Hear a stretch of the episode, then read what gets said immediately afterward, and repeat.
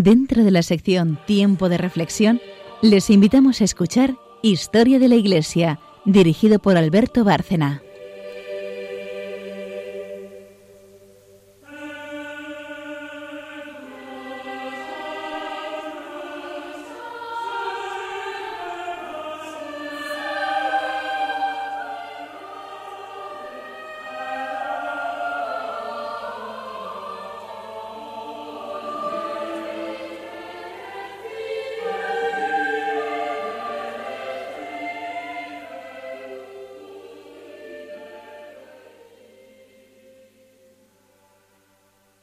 Buenas noches, oyentes de Radio María. Seguimos haciendo historia de la Iglesia. Nos acercamos ya bastante al presente, llevamos tiempo, varios programas haciéndolo con la figura de Juan Pablo II.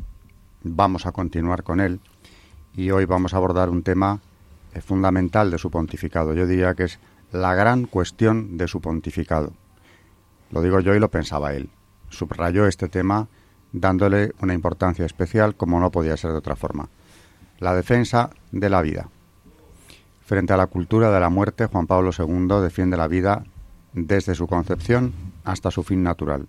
En un momento especialmente difícil para hacerlo, porque como vamos a ver hoy, precisamente los poderes de este mundo se habían concertado en Occidente precisamente para ir en contra de la vida humana. De manera que esto se lo va a encontrar, ya estaba en marcha, el aborto estaba legalizado en casi todo Occidente cuando él llega a ser papa, pero en los años siguientes la lucha en contra de la vida va a ser muchísimo más fuerte y, él salió al paso.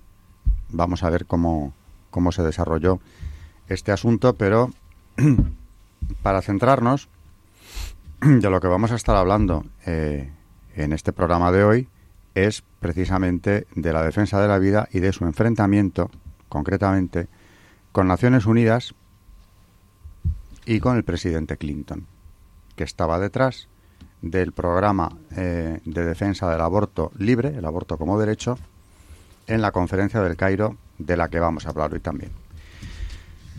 Pero antes de entrar en materia, vamos a saludar a nuestras colaboradoras, o mejor dicho, que ya saluden a todos nuestros oyentes, aquí en Historia de la Iglesia.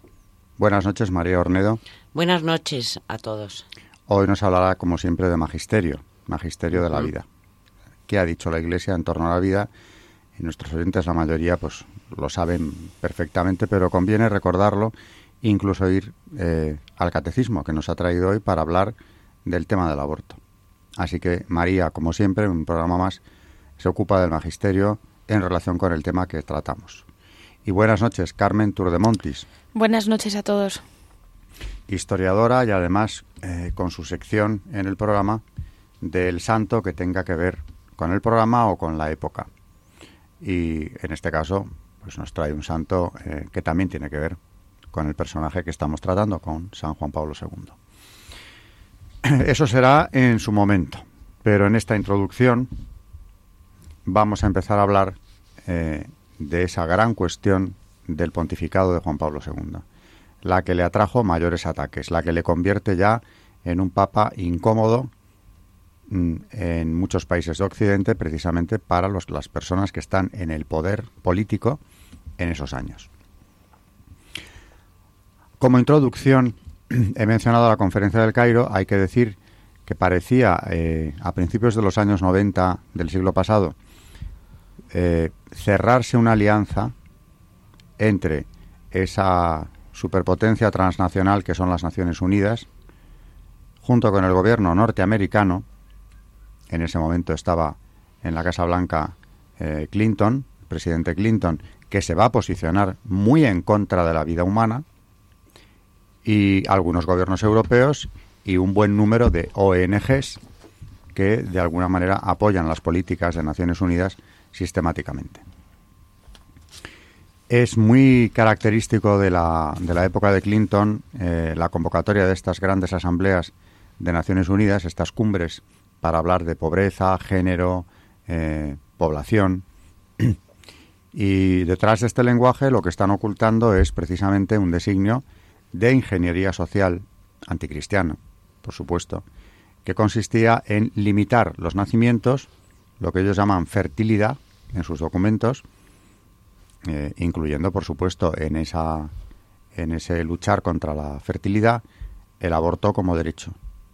Se ha descubierto hace ya mucho tiempo que la mejor manera para lograr que se desplome la natalidad en un país, a pesar de todos los medios anticonceptivos que existen, es el aborto.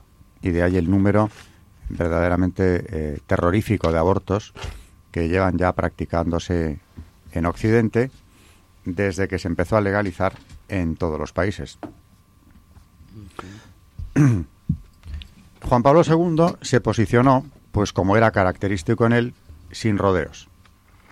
Eh, es más, cuando el presidente Clinton llega a la Casa Blanca en enero del 93, eh, directamente entre las primeras medidas que tomó en aquellos primeros días, pues está el firmar cinco órdenes ejecutivas para ampliar la participación del gobierno de Estados Unidos y la financiación de la liberalización del aborto.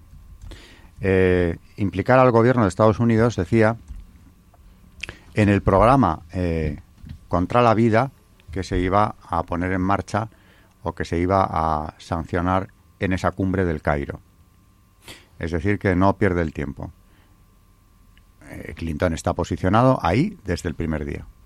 No, no caben las sorpresas porque además ya en la campaña electoral había hablado, él y su equipo habían hablado de conseguir establecer el aborto sin limitaciones como un derecho eh, en Norteamérica en cuanto llegase a la Casa Blanca.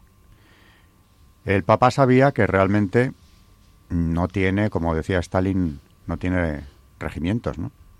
Pero eh, tiene, y Juan Pablo II tenía en grado sumo, una autoridad moral que le convertía en un adversario mm, al que tener en cuenta por parte de estos poderes si se quería eh, poner en práctica una política tan demencial, tan contra natura, como la que se estaba diseñando allí.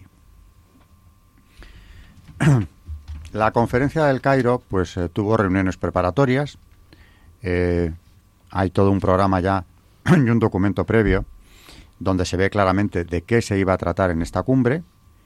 El objetivo de la conferencia era definir la sexualidad, porque Naciones Unidas lo tiene eh, firmado en más de un documento a partir del Cairo, en muchos ya de forma muy explícita, que para conseguir ese descenso de la fertilidad, lo primero que hay conseguir, que conseguir es cambiar el paradigma social, el modelo de hombre, el modelo de familia. Sin eso no habrá eh, un descenso de la natalidad. y claro, la sexualidad quería definirse, querían eh, los protagonistas de esta conferencia, definirla prescindiendo de cualquier conexión con el matrimonio o de la procreación. Se produce en los años 90, por tanto, ya de una forma explícita y buscada desde el poder político, un divorcio claro entre sexualidad y reproducción, que naturalmente lleva al fin que, comentaba, acabar con, eh, con la fertilidad o reducirla al mínimo posible, especialmente en el tercer mundo, pero también en el primero con urgencia en el tercero, en el mundo de los pobres. Esos tenían que dejar de reproducirse o reducir su fertilidad al mínimo. Luego, claro, aquí se abría la puerta a algo tan perverso como es este divorcio. Es una concepción del sexo totalmente individualista, basado únicamente en el placer físico y en nada más, sin compromiso, sin apertura a la vida, por supuesto, de eso se trataba. y esto está ya en los documentos preparatorios. Ya antes en México, que se había celebrado una cumbre en ese sentido, los funcionarios de Naciones Unidas, los políticos europeos y las organizaciones no gubernamentales mm, que habían apoyado el enfoque de la administración Clinton, el mismo enfoque que Clinton va a llevar a la Casa Blanca, para la conferencia del Cairo, seguían unas líneas muy características de la política internacional propias de este periodo de posguerra fría. Se acaba de derrumbar la amenaza comunista y emerge algo eh, casi más aterrador, ¿no? que es ese nuevo modelo de hombre, ese nuevo modelo de sociedad o de familia eh, que se quiere imponer desde el poder en Occidente. La Santa Sede se manifestó desde bien pronto. Para Juan Pablo II eh, lo que venía era una confrontación en esta conferencia mundial que oficialmente se llamó sobre población y desarrollo y que proyectaba aspectos muy preocupantes sobre el pontificado, ¿no? sobre la humanidad entera. el catolicismo había entendido durante siglos, como la mayor parte de religiones del mundo, que el aborto es un acto intrínsecamente malo, que arrebata la vida a un ser inocente. En esto insistió mucho Juan Pablo II, y acarrea gravísimas consecuencias a toda la sociedad en general. El aborto, insistía Juan Pablo II, no era una cuestión de moralidad sexual. Este matiz es importante delimitarlo. No es una cuestión de moral sexual. No es la consecuencia de una relación sexual eh, una consecuencia no deseada. Es mucho más. La moral intrínseca al debate sobre el aborto subyacía en el antiguo mandamiento que prohíbe matar a un inocente, no en el siguiente mandamiento del decálogo, el de no cometerás actos impuros. No, no se trata de eso. Eso es aparte. Es el mandamiento de no matarás. Juan Pablo II quiso establecer esta diferencia desde muy pronto. Según la filosofía previa a la conferencia del Cairo, parecía que se estaba fraguando esa alianza internacional precisamente en la dirección contraria. El Papa, como pastor universal de la Iglesia, era consciente de que esta cuestión planteaba otra dimensión. La conferencia del Cairo amenazaba con ser un ejemplo por parte de los países del primer mundo para todos los del tercer mundo, amenazándoles con disminuir el apoyo armamentístico, el apoyo económico incluso, si no querían seguir estas políticas antinatalistas. Aquí eh, empiezan a quitarse las máscaras y realmente con toda crudeza este tema se va a llevar allí. En marzo del 94 Juan Pablo II envió una carta preparando ya lo que se venía, donde se posiciona con toda tranquilidad, con toda claridad, firmada por él personalmente, dirigida a todos los presidentes y jefes de Estado del mundo entero. Y también, por supuesto, al secretario general de Naciones Unidas. La carta empezaba manifestando el apoyo de la Iglesia al Año Internacional de la Familia, que como un verdadero sarcasmo lo había promovido Naciones Unidas en ese momento. Y eh, si bien el tema principal y de interés mundial iba a ser inicialmente en la conferencia del Cairo el desarrollo económico, las cuestiones relacionadas con ese desarrollo económico parecían haber sido, como dice el Papa, relegadas casi por completo en el documento previo a la conferencia. Mucho más interesada en promover una idea totalmente individualista del sexo. Eh, y además presentar el matrimonio, estas son palabras del Papa también, como una institución obsoleta. La unidad natural y esencial de la sociedad, decía Juan Pablo II, es la familia. Y esto, aunque se quiera legislar en contra, va a ser así siempre. Carmen nos ha traído esa carta que Juan Pablo II dirigió a los jefes de Estado, posicionándose y llamándoles eh, a la prudencia, a la sensatez, en vísperas de la conferencia del Cairo. Pues tituló esta carta Carta a los jefes de Estado de todo el mundo y al secretario general de la Organización de las Naciones Unidas ante la conferencia del Cairo. Del Cairo. Es decir, se estaba dirigiendo pues eso, a los jefes de Estado de todo el mundo. Y como dice Alberto, precisamente era el año de la familia, se, acaba de, proclamar. Bueno, en una primera parte explica eh, el momento en el que tendrá lugar, mes de septiembre de 1994, y eh, nombra conferencias similares que se habían dado, que habían, eh, que habían sido en 1974 en Bucarest y en 1984 en la Ciudad de México. Y eh, realmente lo que está haciendo es, eh, como ha dicho Alberto, empieza la carta eh, diciendo que es una dolorosa sorpresa lo que él ha leído sobre lo que va a suceder en esta, en esta reunión. Algunas de las cosas que dice, para no leerles toda la carta, es, por ejemplo, dice, se nota que en el tema del desarrollo, incluido en el orden del día del encuentro del Cairo, pasa casi desapercibido a la vista de las escasas páginas que se le dedican, como decía Alberto, eh, era una reunión eh, eh, que mm, realmente iba a estar dedicada al tema de la población y el desarrollo, el propio Papa dice que estos temas, pues la verdad es que se tocan muy poco debido al escaso, las escasas páginas que se le dedican. Dice, por ejemplo, que la única respuesta a la cuestión demográfica y a los retos planteados por el desarrollo de la persona y de las sociedades parece reducirse a la promoción de un estilo de vida cuyas consecuencias podrían revelarse especialmente negativas. Los responsables de las naciones deberían reflexionar profundamente y en conciencia sobre este aspecto. Dice, por otro lado, que la concepción de la sexualidad que subyace en este texto, como ha dicho Alberto, es totalmente individualista, en la medida en que el matrimonio aparece como algo superado, eh, algo obsoleto, como, como decía Alberto antes. Ahora bien, una institución natural tan fundamental, dice el Papa, y universal como la familia, no puede ser manipulada por nadie. ¿Quién podría dar tal mandato a individuos o instituciones? Y entre exclamaciones escribe, la familia pertenece al patrimonio de la humanidad. Por otra parte, la Declaración Universal de los Derechos Humanos afirma que la familia es el núcleo natural y fundamental de la sociedad y pues eh, dice también que precisamente ese año internacional de la familia debería ser pues una ocasión privilegiada para que la familia perciba por parte de la sociedad y del Estado pues su protección y su apoyo, ¿no? Y no realmente una traición, que es lo como lo toma Juan Pablo II esta, esta reunión.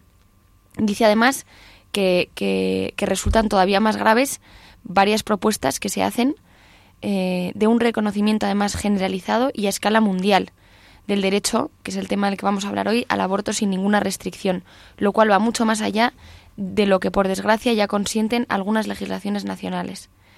En realidad, la lectura de este documento deja la amarga impresión de pretender imponer un estilo de vida típico de algunos sectores de las sociedades, ricas materialmente y secularizadas. Los países más sensibles a los, a los valores de la naturaleza, de la moral y de la religión, ¿aceptarán sin reaccionar esta concepción del hombre y de la sociedad?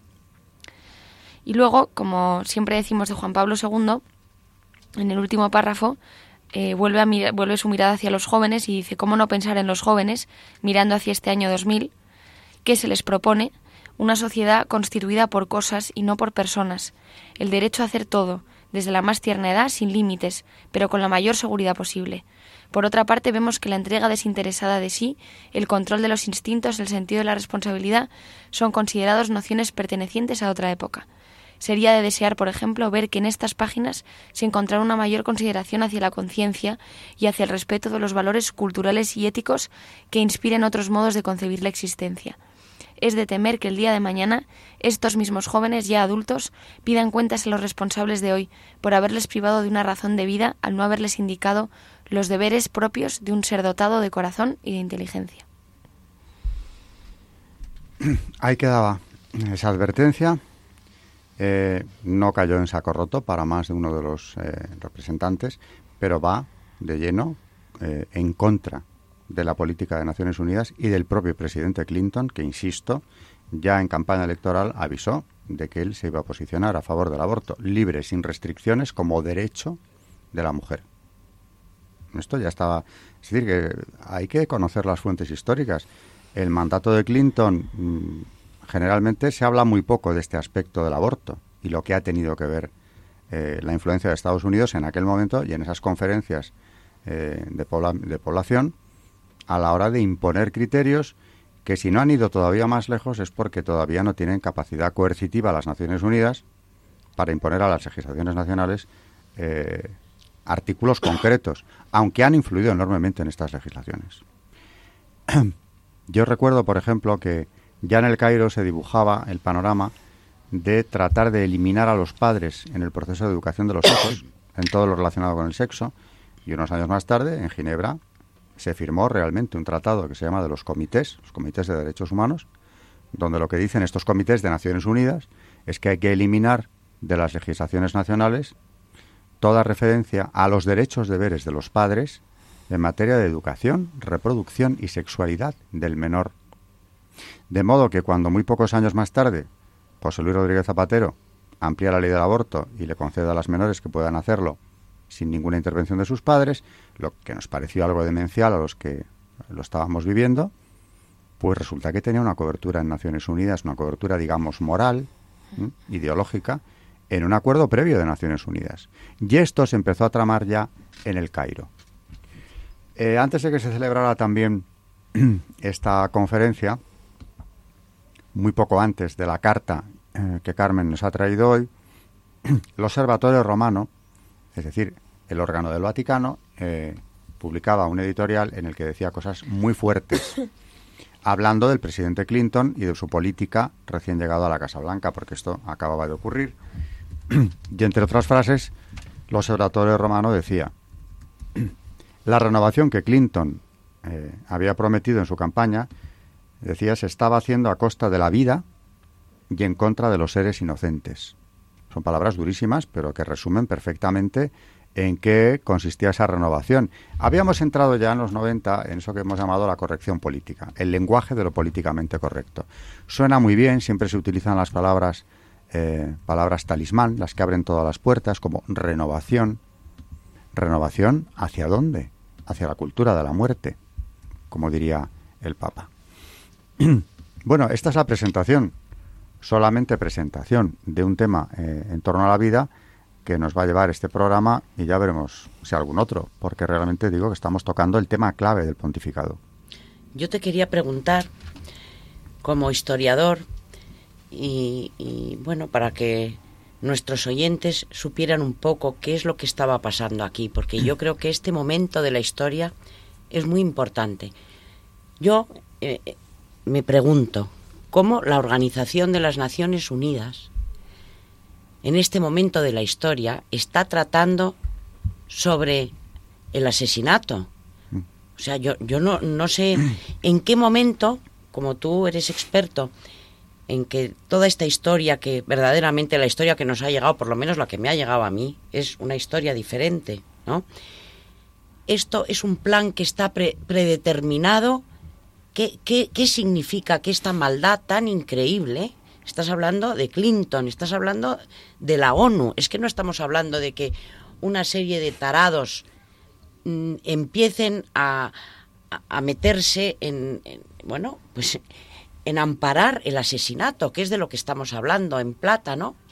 Yo quería que, que nos explicaras a todos, ¿esto pues está dirigido? ¿Esto en qué momento de la historia me parece etcétera? Una buena introducción al tema, porque verdaderamente era algo tan demencial que a los occidentales nos parecía increíble que los máximos poderes del mundo occidental, la superpotencia americana que había sido defensora de las libertades, ¿no?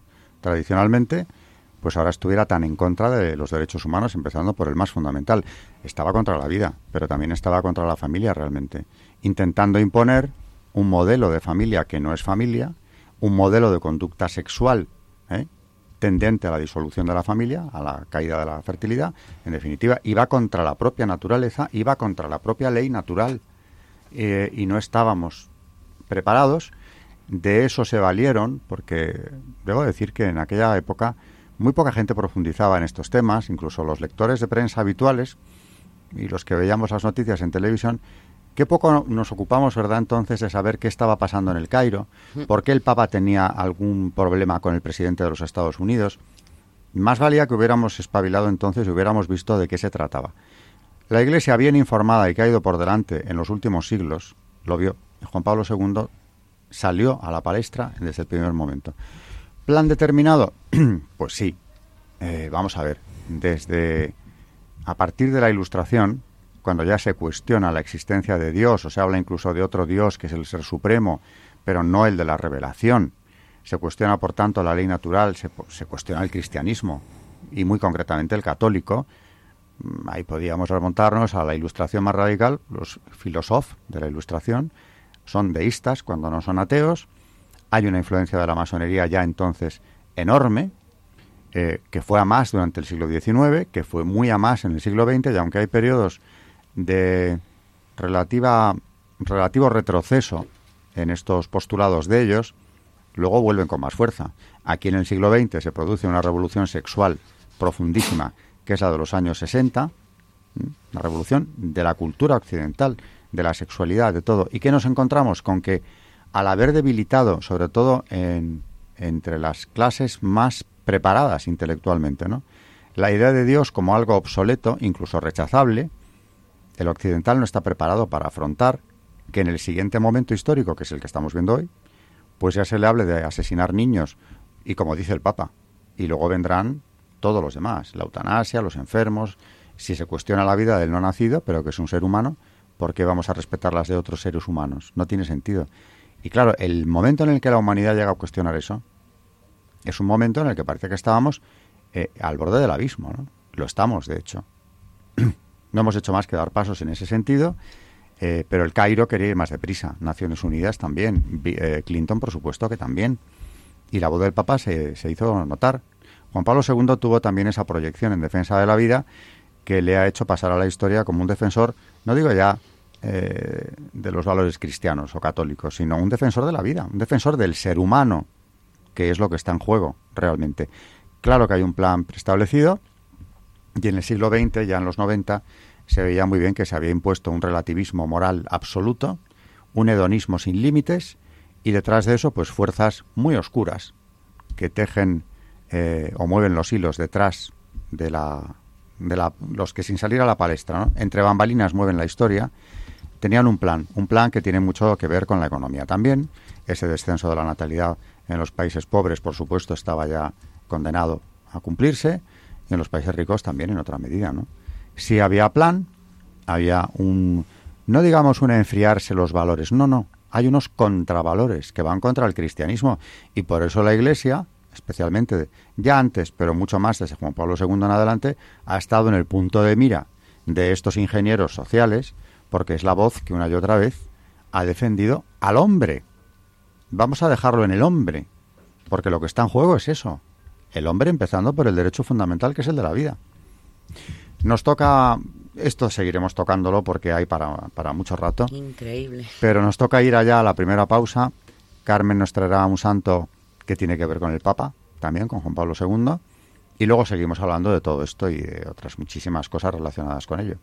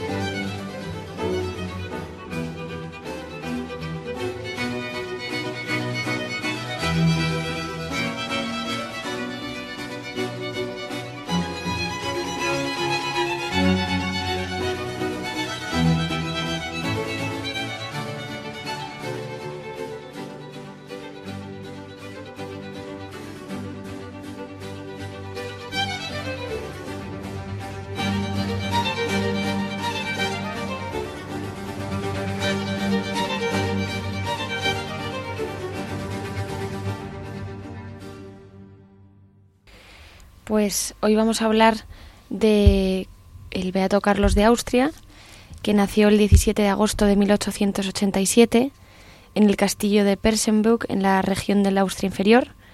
Sus padres eran el archiduque, el archiduque Otto y la princesa María Josefina de Sajonia, hija del último rey de Sajonia. El emperador José I era tío abuelo de Carlos. Recibió una educación expresamente católica y desde su niñez fue acompañado con la oración por un grupo de personas porque una religiosa estigmatizada le había profetizado grandes sufrimientos y ataques contra él. De aquí surgió, tras la muerte de Carlos, la Liga de Oración del Emperador Carlos por la paz de los pueblos, que en 1963 se convertirá en una comunidad de oración reconocida en la Iglesia. Muy pronto Carlos creció en, en Carlos, perdón, creció un gran amor por la Santa Eucaristía y por el corazón de Jesús. Todas las decisiones importantes provenían de la oración. El 21 de octubre de 1911 se casa con la princesa Cita de Borbón-Parma y durante los diez años de vida matrimonial feliz y ejemplar, la pareja recibió el don de ocho hijos. De hecho, cuando murió, Carlos le dijo a Cita, te quiero sin fin. El 28 de junio de 1914, tras el asesinato del archiduque Francisco Fernando, heredero al trono en un atentado, Carlos se convierte en el heredero al trono del imperio austrohúngaro. Mientras se encarnizaba la Primera Guerra Mundial con la muerte del emperador Francisco José el 21 de noviembre de 1916, Carlos se convierte en emperador de Austria. El 30 de diciembre es coronado rey apostólico de Hungría. Este deber Carlos lo concibe también como un camino para seguir a Cristo, en el amor por los pueblos a él confiados, en el cuidado por su bien y en la donación de su vida por ellos. El deber más sagrado de un rey es el compromiso por la paz y lo puso en el centro de sus preocupaciones a lo largo de la terrible guerra. Fue el único entre los responsables políticos que apoyó los esfuerzos por la paz de Benedicto XV. Por lo que respecta a la política interior, incluso en tiempos extremadamente difíciles, abordó una amplia y ejemplar legislación social, inspirada en la enseñanza social cristiana. Su comportamiento hizo posible al final del conflicto una transición a un nuevo orden sin guerra civil. A pesar de ello, fue desterrado de su patria. Por deseo del Papa, que temía el establecimiento del poder comunista en Centro Europa, Carlos intentó restablecer su autoridad de gobierno en Hungría, pero dos intentos fracasaron, porque él quería en cualquier caso evitar el estallido de una guerra civil. Carlos fue enviado al exilio en la isla de Madeira. Como él consideraba su misión como un mandato de Dios, no pudo abdicar de su cargo. Sumergido en la pobreza, vivió con su familia en una casa muy húmeda. A causa de ello se enfermó de muerte y aceptó la enfermedad como un sacrificio por la paz y la unidad de sus pueblos. Carlos soportó su sufrimiento sin lamento, perdonó a todos los que le habían ayudado y murió a todos los que no le habían ayudado y murió el 1 de abril de 1922, con la mirada dirigida al Santísimo Sacramento. Como él mismo recordó todavía en el lecho de muerte, el lema de su vida fue Todo mi compromiso es siempre en todas las cosas conocer lo más claramente posible y seguir la voluntad de Dios, y esto en el modo más perfecto. Thank you.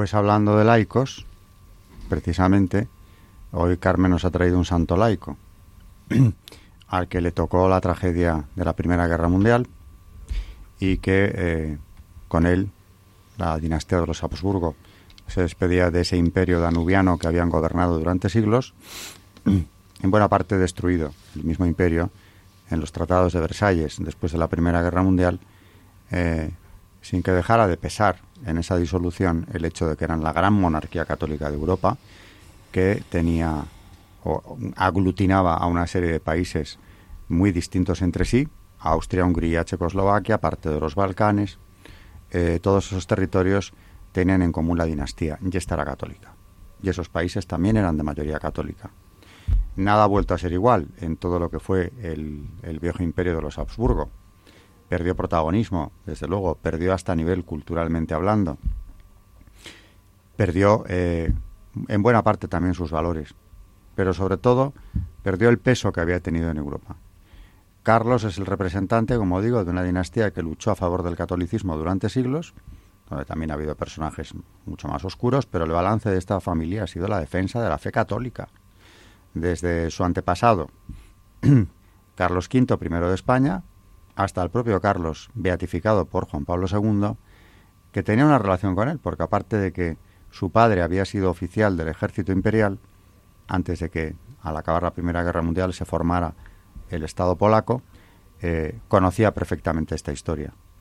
Y pienso que él, Juan Pablo II, promovió la causa de algunos santos que tenía muy cerca. El otro día hablábamos aquí de Faustina Kowalska, la polaca a quien la Divina Misericordia se le revela y que el Papa llevó a los altares también. Y el caso del Beato Emperador Carlos es un ejemplo magnífico de cómo un laico, además con unas responsabilidades tan grandes como las de eh, Carlos de Austria, puede ser santo, puede llevar eh, una vida de santidad desde el matrimonio y en este caso eh, con toda esa cantidad de hijos que tuvieron y los que hubieran seguido teniendo, porque como nos ha contado Carmen, la emperatriz estaba esperando, creo que era el noveno de sus hijos, que nació en Madrid, precisamente, porque luego fue, eh, fue recogida aquí o fue recibida, asilada por Alfonso XIII en España y vivió posteriormente en Lequeitio. En fin, eh, historia muy edificante la del beato emperador Carlos.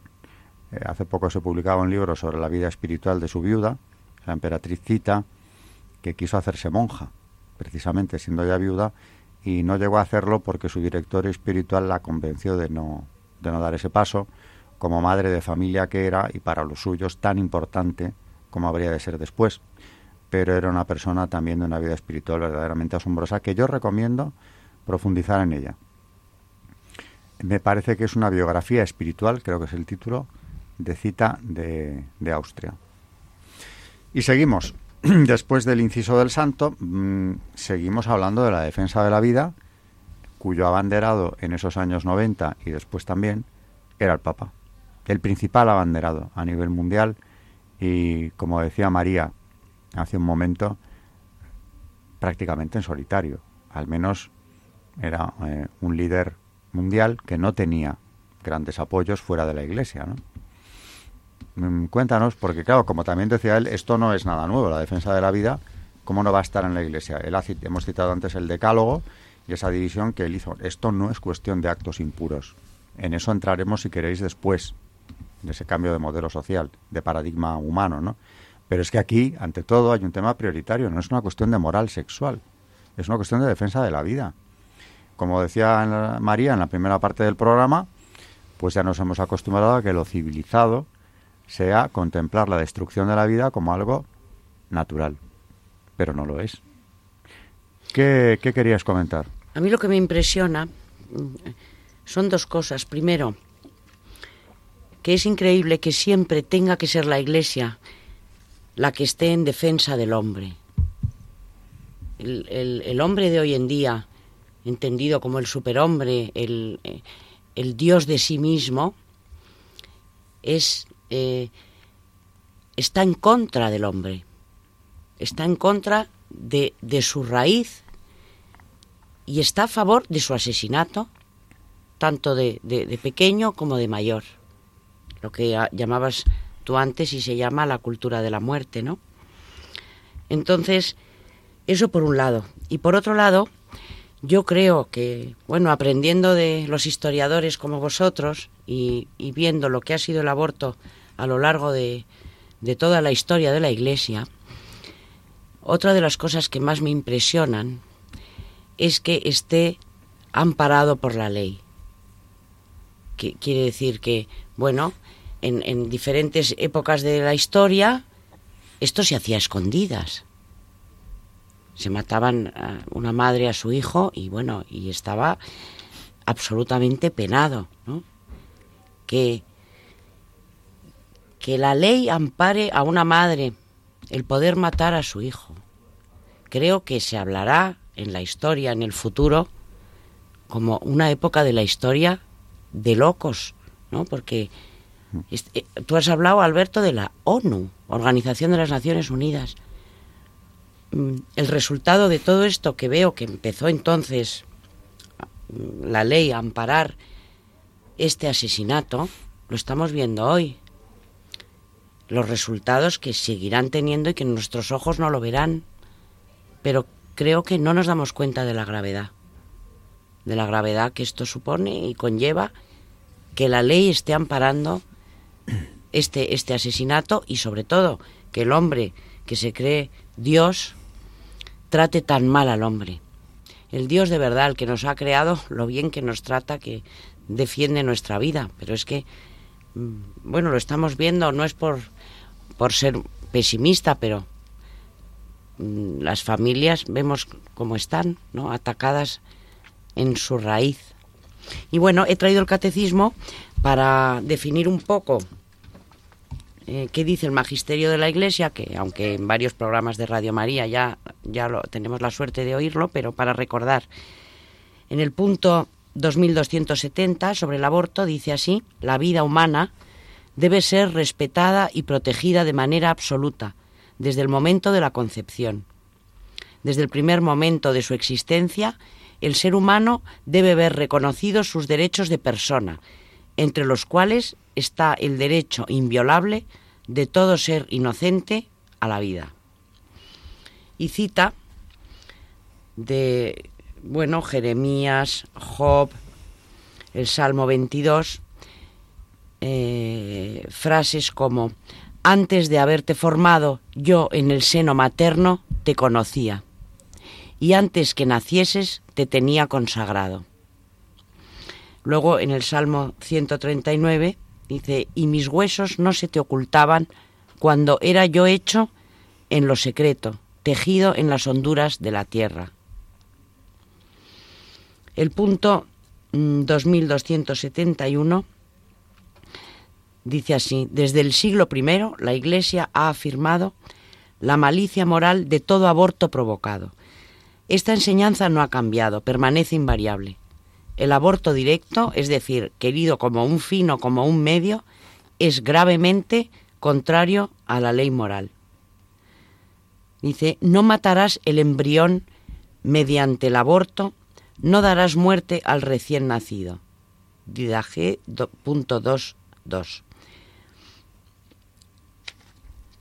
Dios, Señor de la vida, ha confiado a los hombres la excelsa misión de conservar la vida, misión que deben cumplir de modo digno del hombre. Por consiguiente, se ha de proteger la vida con el máximo cuidado desde la concepción. Tanto el aborto como el infanticidio son crímenes abominables. El punto 272 dice, la cooperación formal a un aborto constituye una falta grave. La Iglesia sanciona con pena canónica de excomunión este delito contra la vida humana. Quien procura el aborto, si éste se produce, incurre en excomunión late sentencie, es decir, de modo que incurre ipso facto en ella quien comete el delito, en las condiciones previstas por el derecho. Con esto la Iglesia no pretende restringir el ámbito de la misericordia, lo que hace es manifestar la gravedad del crimen cometido el daño irreparable causado al inocente, a quien se da muerte, a sus padres y a toda la sociedad. Dice el punto 2273. El derecho inalienable de todo individuo humano inocente a la vida constituye un elemento constitutivo de la sociedad civil y de su legislación. Los derechos inalienables de la persona deben ser reconocidos y respetados por parte de la sociedad civil y de la autoridad política. Estos derechos del hombre no están subordinados ni a los individuos ni a los padres y tampoco son una ocasión son una concesión, perdón, de la sociedad o del Estado.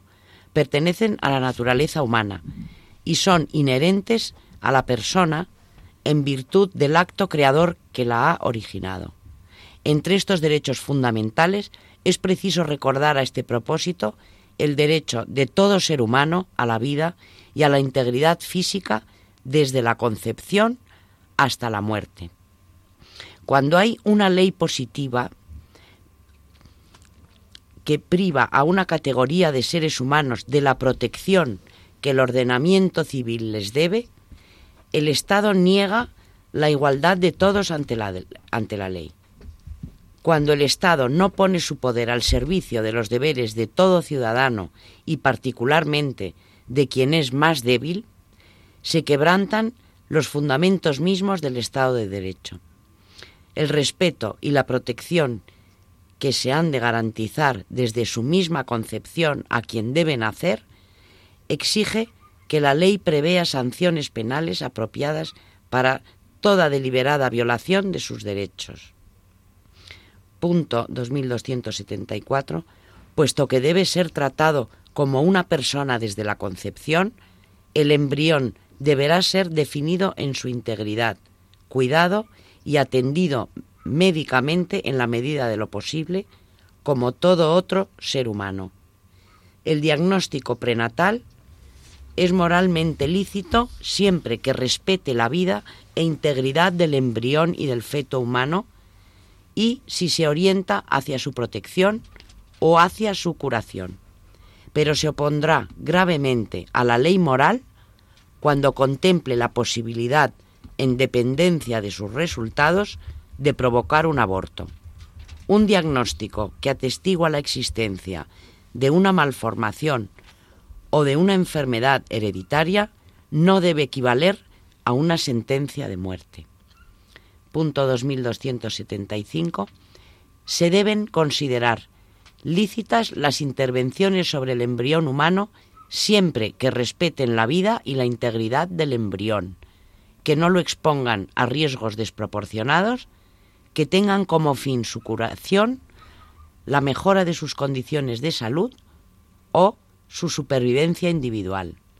Es inmoral producir embriones humanos destinados a ser explotados como material biológico disponible. Algunos intentos de intervenir en el patrimonio cromosómico y genético no son terapéuticos, sino que miran a la producción de seres humanos seleccionados en cuanto al sexo u otras cualidades prefijadas. Estas manipulaciones son contrarias a la dignidad personal del ser humano y a su integridad y a su identidad. Todo esto que hemos estado leyendo pertenece a Donum, Donum Vitae. Pues muy oportuno porque aquí hemos pasado de ver cómo comparaba el catecismo el aborto con el infanticidio, como ya dijo Juan Pablo II, por cierto, y lo hacía extensivo a la eutanasia, porque insisto en algo que, que ya dije en la primera parte del programa. ¿Por qué va a ser sin valor la vida de algunos seres humanos y no la de otros? En cuanto hemos relativizado eso, y como tú decías antes, lo hemos legalizado, que eso es lo grave del asunto, ¿quién se lo iba a decir? A los que firmaban aquellas declaraciones de los derechos humanos en Virginia o luego en París, ¿no? Cuando la revolución es americana o francesa.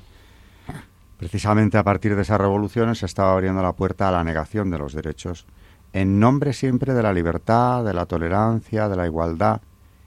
¿Qué igualdad? Igualdad ni siquiera para vivir. Es diabólico que unos seres humanos, por ley, puedan eliminar a otros, por el simple hecho de que les molestan, de que no quieren hacerse cargo de su responsabilidad como padres.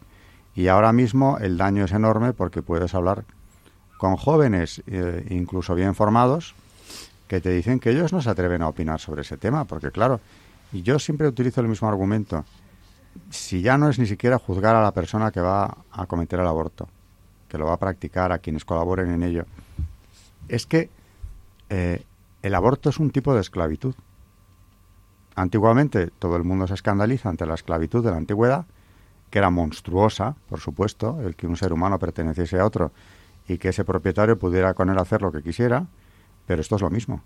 Partimos de la base de que ese niño que van a hacer es propiedad de su madre y ella puede hacer con él lo que quiera, inclusive matarlo, cuando ese es el matiz, no es su propiedad no es algo de lo que ella pueda disponer, es una vida humana. Precisamente Dios lo que ha hecho es utilizarla, contar con ella como cooperadora en la transmisión de la vida. Pero eso no le da ningún derecho sobre el ser humano que va a tener. Lo que le da es muchas obligaciones. Como madre, educadora, protectora. Tú decías que se ha legalizado el asesinato y yo digo siempre que se ha legalizado el asesinato con todas sus circunstancias agravantes porque en el Código Penal el grado de parentesco cuanto más próximo más agrava el delito. El parricidio es peor que si matamos a un desconocido. Aquí, grado de parentesco, el máximo. Indefensión de la víctima, completa. Premeditación, también. Todo lo que pueda agravar un asesinato está presente en el aborto. En grado sumo. Y ocurre que es legal.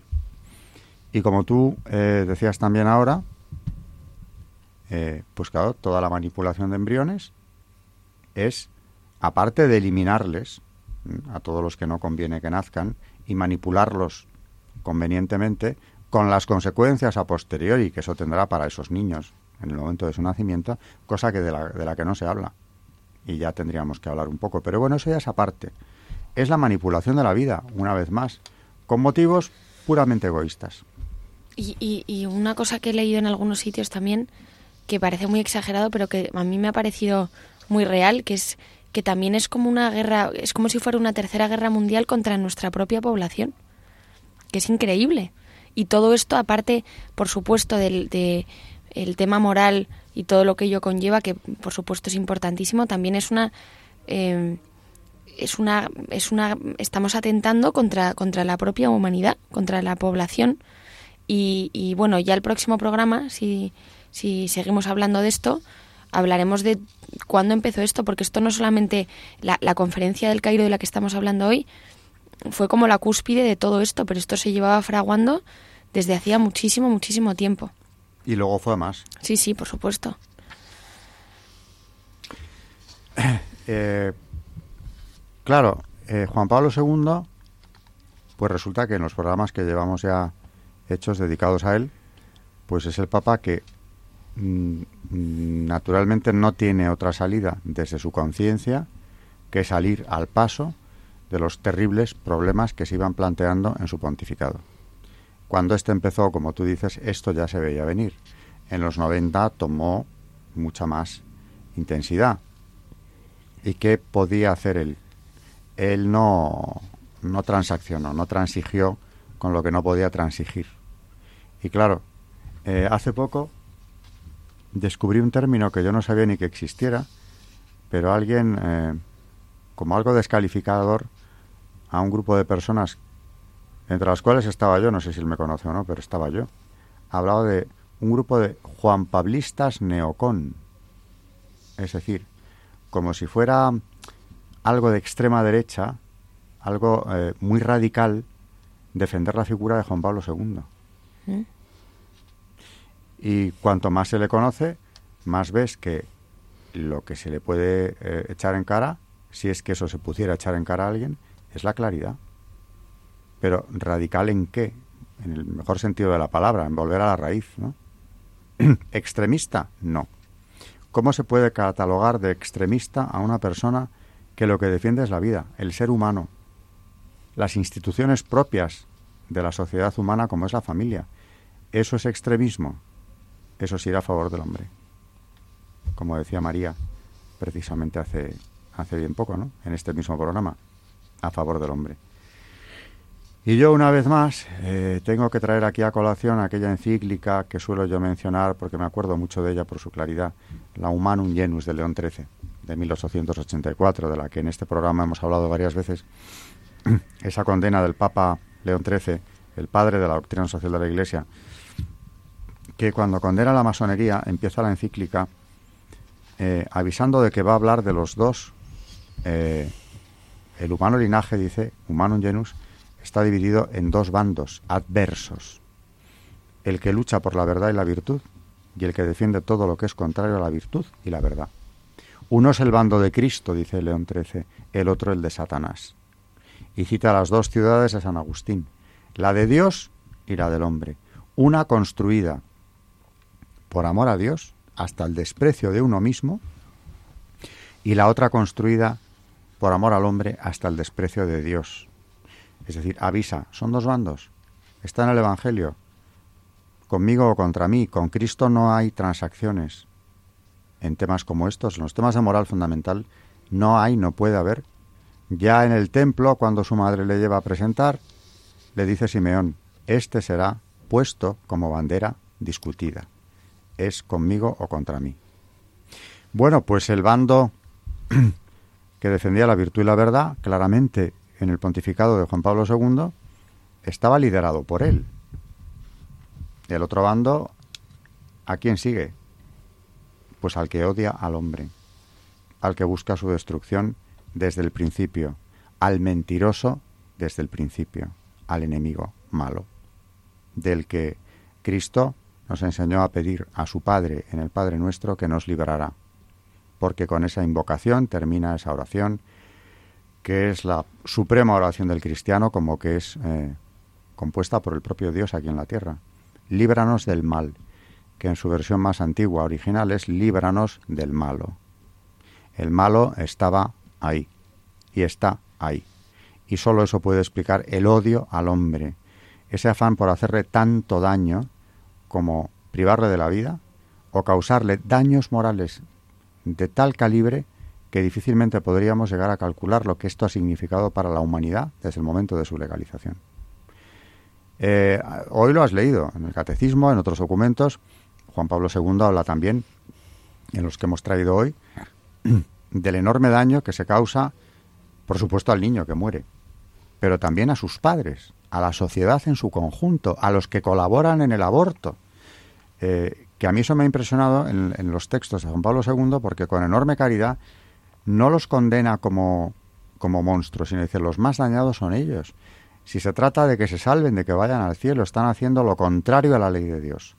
Y eso tiene una repercusión espiritual, pero tiene una repercusión también aquí y ahora. El daño sobre esas personas, el daño moral, psicológico, eh, que sufren quienes han participado en esto, generalmente porque algunas personas no, o al menos presumen de no haber sufrido lo más mínimo. Yo he tenido experiencia eh, al frente de una asociación provida hace muchos años.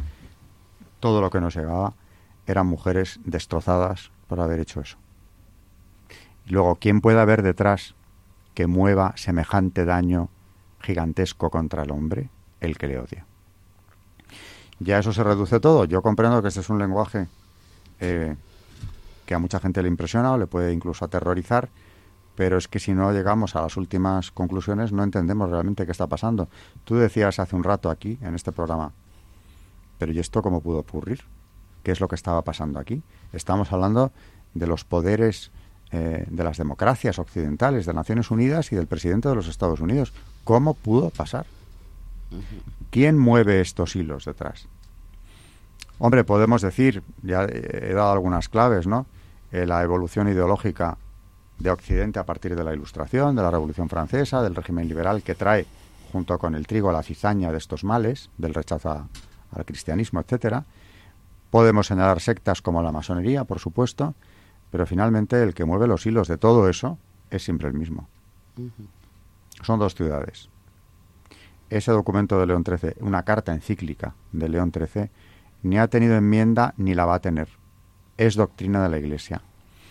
Y yo realmente eh, me sigue admirando cada vez que vuelvo a leerla esa claridad, esa contundencia, que a cualquiera que la lea por primera vez le interpela. Dice, me está hablando el Papa de la lucha eterna entre el bien y el mal, de los dos bandos, el de Cristo y el de Satanás. Y lo dice con estas palabras, para que nadie se llame a engaño. Nos toca terminar ya el programa de hoy, pero seguiremos con este tema que desde luego da para, para muchos otros, ¿no? Buenas noches, María Ornedo. Buenas noches y muchas gracias. Buenas noches, Carmen Tour de Montis. Gracias a todos. Gracias a las dos y buenas noches a, a todos nuestros oyentes de Radio María y, y gracias por estar con nosotros también al otro lado.